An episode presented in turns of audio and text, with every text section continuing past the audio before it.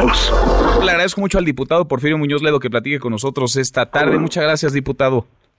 Muy bien. Gracias por platicar con nosotros. Dice el presidente que tiene información y que la Guardia Nacional ha actuado bien. ¿Usted qué opina? No, dice que no tiene información.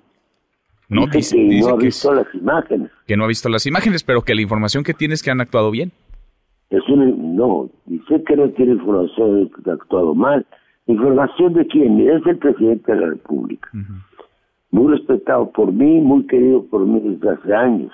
Lo pongo a- eh, eh, de frente. Pero dice que no ha visto los videos. Sí. cuando es un acto grave cometido por su gobierno. Yo estoy pensando ponerlo en su red, a ver, estoy buscando la técnica. Eso de que actuaron pacíficamente, nada más conteniendo, pero no debiendo, es un informe falso. Eso no es cierto. Ahí están las imágenes que nadie quiere ver, porque nadie quiere descubrir la verdad. Es la razón por la que me callaron en el Congreso, porque en presencia de la Comisión Permanente, de la nueva presidenta de la Comisión de Derechos Humanos, yo quise exponer en un minuto las imágenes y no quieren verlas, no quieren verlas. Es una ceguera frente a la verdad. Y, y lo y lo cayó la mayoría, su propio partido, el partido del la presidente Obrador. unanimidad de mi propio partido es una vergüenza. Está peor que, que el PRI de antes, que sí me dejaba hablar. ¿sí?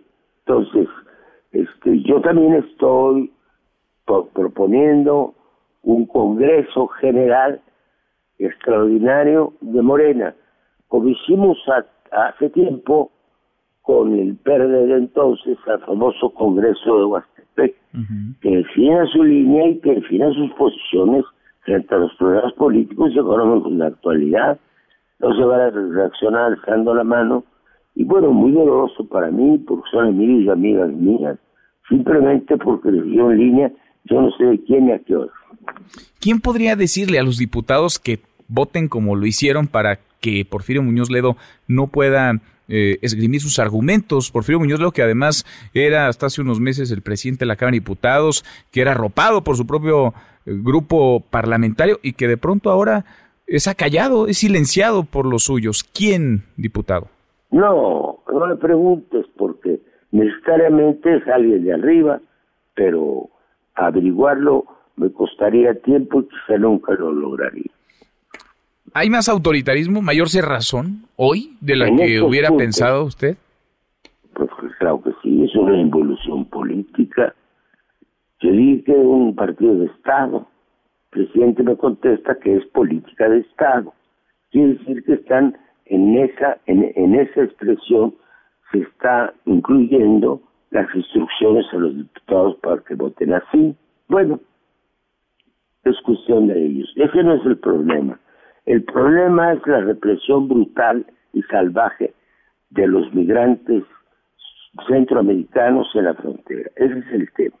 Es obvio que se hace para quedar bien con los norteamericanos, que es una exigencia. Yo no sé para qué los aranceles no son suficiente pretexto para hacer esto.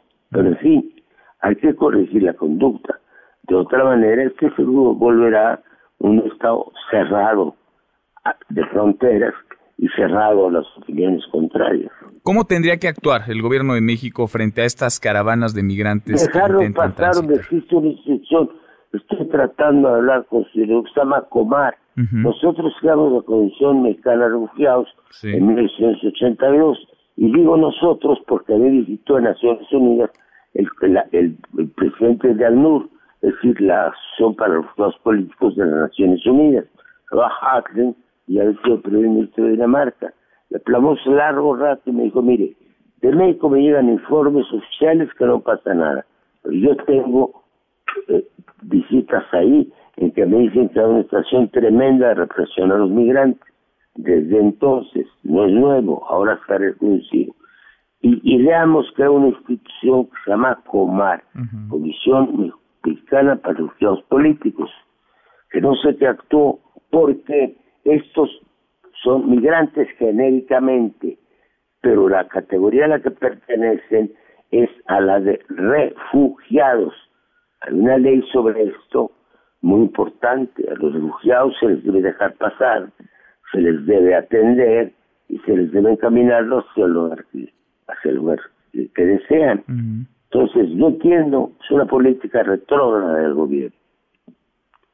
El presidente dice que con la información que tiene, no ha visto los videos, insisto, insiste él también. ¿Tiene información de quién? Como le, están, ¿Le están ocultando la información o tiene la información y aún así está decidiendo yo, como está con respeto, este, digo, no lo desmiento que no tenga información, pero me parece que él debiera, por su función en la más alta magistratura del país, recibir una información detallada y ver los videos y organizar una reunión en que estemos todos los actores. ¿Usted no pensaría en pedir una reunión con el presidente López Obrador para mostrarle los videos, quizás así pueda bueno, observarlos? Yo no soy un, un exhibidor de cine, puede ser, sería subtitulados o en versión original, no.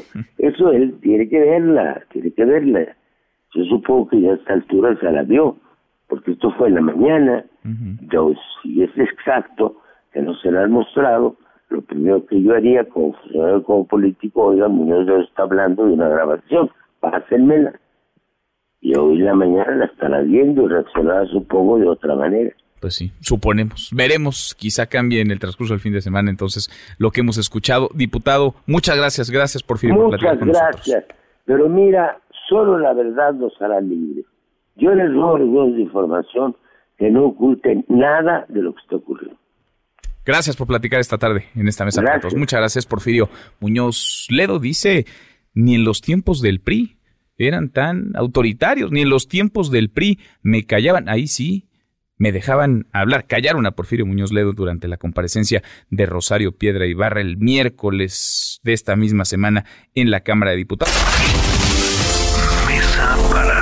Mesa para todos.